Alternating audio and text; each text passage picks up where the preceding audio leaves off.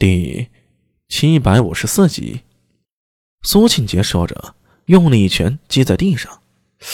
这种感觉，就是我们要做什么，对方早就知道，完全做的都是无用功，憋屈啊！也不是这么说呀，狮子，你看，高句丽人不是认怂了吗？听说他们已经主动向大唐求和，并且保证不再攻打暹罗。高句丽的话能信？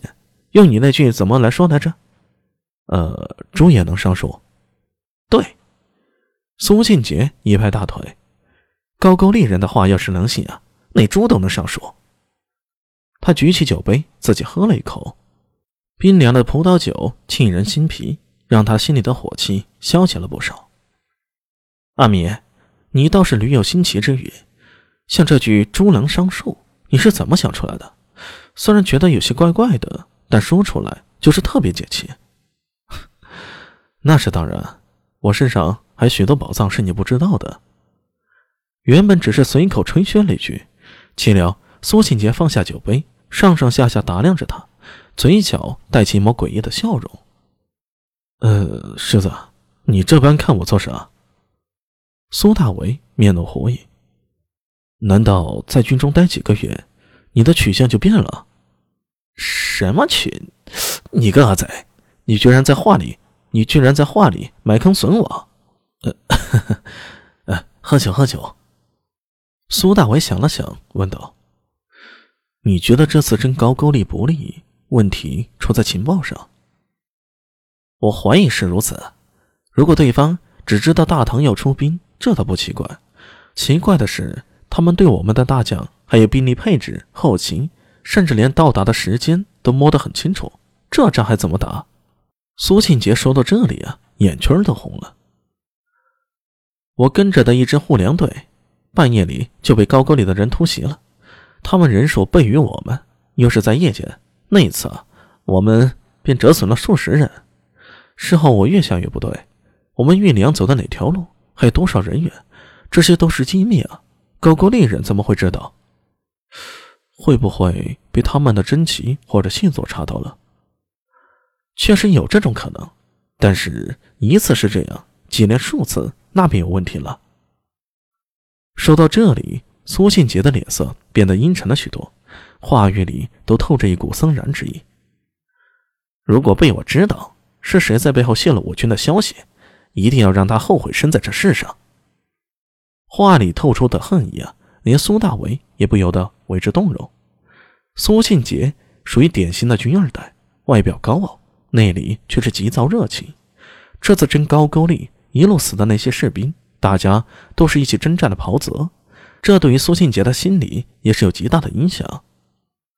好了好了，事情都过去了，朝廷会发下抚恤，你若愿意啊。那些袍泽的家人都照顾一些就是了。苏大伟举杯劝他道：“打仗嘛，哪有不死人的？”哼，你说的倒挺轻松。苏静杰两眼直直的盯着他，嘴角再次带起那种透着诡异的微笑。狮子，你今天不对呀，莫非有什么事儿瞒着我？不瞒你啊。苏庆杰哈哈一笑。用力将酒杯往桌上一放，阿米，若说我有机会也让你体会下军武之事，你觉得怎么样？这话一说呀，苏大伟脸色就变了。呃，世子，你这话是何意？别紧张，其实我来这次是替我阿爷过来问问你，有没有想法到军中捞点军功？你放心，在军中都是自己人，你吃不了亏。苏庆杰抿了抿唇。拳头在膝盖上轻轻一砸。哎，虽然我不愿意承认，但你这家伙在情报收集上确实有一套。我阿姨啊，是特地让我来问问你的。呃，苏将军这么看得起我？废话，咱俩的关系跟兄弟一般。你当我阿耶是瞎子不成？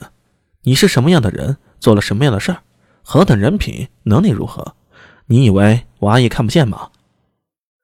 那苏将军，我想征召我呀？我方才不是说了吗？这次啊，我军吃了大亏，就在于事机不密。而阿米这方面，这是你所长。呃，我只是不良人呐。你要说查案，我勉强还能算有两下子。这军中机密的消息，嗯，这话是我阿爷说的，不是我说的。苏庆杰吐了口酒气，拿起酒杯再一饮而尽。我阿爷说了，关你历次查案最厉害之处，便是善于利用人脉，善于情报收集，还有上次你那个档案读数，呃，是大数据。苏大为倔强的想要纠正，啊，不管是什么，能在无数消息中将真正重要的东西抓住、提炼出来、汇聚成结果，这不是谁都能做到的。苏庆杰深深的看了他一眼。